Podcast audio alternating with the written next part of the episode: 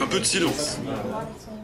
Comme vous le savez, aujourd'hui est la date anniversaire de la disparition de l'outil anciennement mondialement utilisé, l'Internet. Mais monsieur, c'est quoi Internet? C'est vrai que ça remonte un peu. Pour tout vous dire, ce sont mes grands-parents qui ont connu son extinction.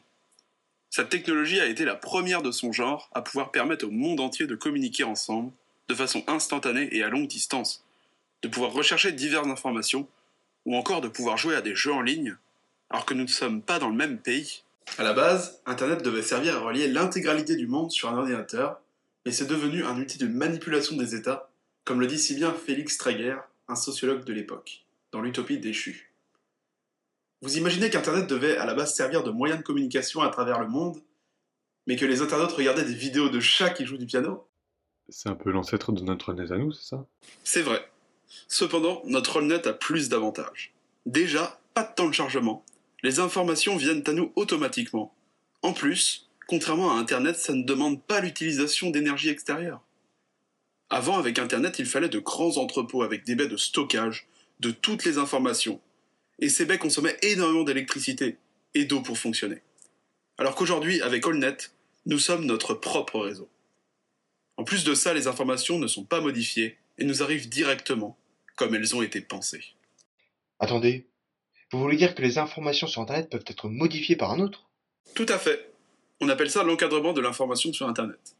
Les États et les fournisseurs d'accès pouvaient choisir quels sites apparaissent dans les recherches.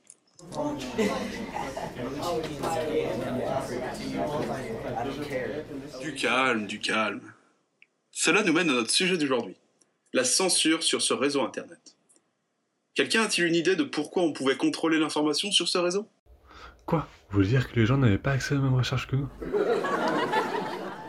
Vous riez, mais c'était vraiment la norme. Les résultats de recherche étaient orientés en fonction des recherches précédentes et de ce que les téléphones pouvaient entendre. Certains pays filtraient les données et sites entrants pour contrôler les informations qui circulent au sein du pays. Pourquoi ils faisaient ça? Il y avait encore des dictatures à l'époque? C'est vrai que les régimes totalitaires étaient encore d'actualité.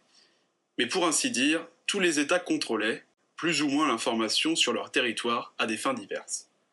Certains pays le faisaient afin de protéger leur population d'idées radicales, contraires aux principes de ceux-ci, et d'autres mettaient en place une censure beaucoup plus extrême en contrôlant et modifiant chaque information afin de garder un contrôle total de ce que pouvaient lire, écouter ou diffuser leur peuple.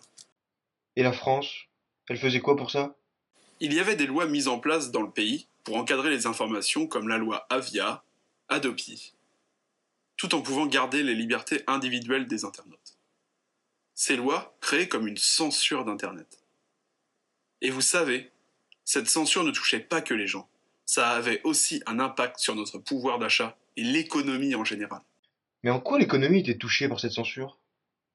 Il faut d'abord savoir que beaucoup d'argent est injecté dans Internet par les publicitaires pour promouvoir leurs produits. Ces mêmes publicitaires peuvent imposer leurs normes et choisir sur quels articles apparaître. Ils vont donc choisir des articles touchant un public le plus large possible pour pouvoir espérer vendre. Ils ne veulent pas que leurs produits soient liés à un article ou à un site choc. Ils vont donc imposer aux éditeurs des articles plus divertissants et légers pour pouvoir afficher leurs produits à côté. Les publicitaires ont aussi de réelles formes de pression sur les éditeurs. Ils peuvent choisir à tout moment de le boycotter, lui privant toutes les formes de revenus si un article ne leur plaît pas. Ils sont donc soumis à la censure des publicitaires, mais aussi des personnes plus haut placées dans leurs journaux qui, pour se faire bien voir, peuvent choisir de volontairement censurer un article un peu trop choc à leur goût.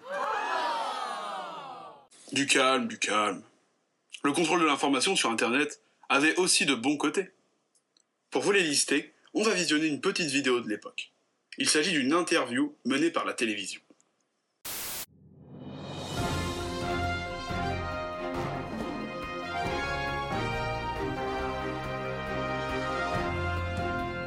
Tout de suite, notre dossier sur le contrôle de l'information sur Internet.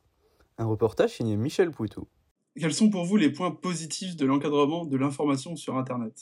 Sur Internet, il faut faire la distinction entre ce qui est information et ce qui ne l'est pas. C'est-à-dire que vous avez d'abord des, des, euh, ce qu'on appelle les infox ou les fake news. Moi, je ne considère pas que c'est de l'information, parce que c'est de l'anti-information, c'est de la désinformation. Euh, vous avez aussi des sites, euh, des sites satiriques qui sont, voilà, qui, qui, veulent faire rire autour de l'information, c'est tout à fait louable. Il y a des journaux qui le font, euh, comme le Canard enchaîné, comme Charlie Hebdo. euh, il y a des sites internet aussi. C'est une forme d'information un peu particulière, mais qui d'ailleurs euh, se trouve encadrée par la même, loi que le reste de l'information sur Internet. Alors, donc, si on considère que l'information, c'est ce qui est produit par des professionnels de l'information, l'inf- l'encadrement, c'est tout simplement la loi. Si on considère que l'information, c'est ce qui est produit par n'importe qui et ce qui peut, et on sait très bien que n'importe qui peut publier n'importe quoi, là, on est sur quelque chose, effectivement, où euh, il y a les questions à la fois de modération qui entrent en ligne de compte, euh, responsabilité des réseaux sociaux sur les contenus euh, qui sont publiés euh, par leurs canaux, et puis, euh, et puis on se retrouve aussi avec des affaires comme celle qui, encore hier, euh, a fait suite au concours de Miss France. Alors vous voyez, Internet avait ses bons et mauvais côtés. Mais l'abondance de ces mauvais côtés ont coûté l'arrêt d'Internet et la mise en place d'AllNet pour ne garder que le bon de cette technologie merveilleuse. Ce sera tout pour la petite présentation de début du cours. La semaine prochaine, nous parlerons de l'exploitation des huîtres dans le Périgord. Et maintenant, à nos maths.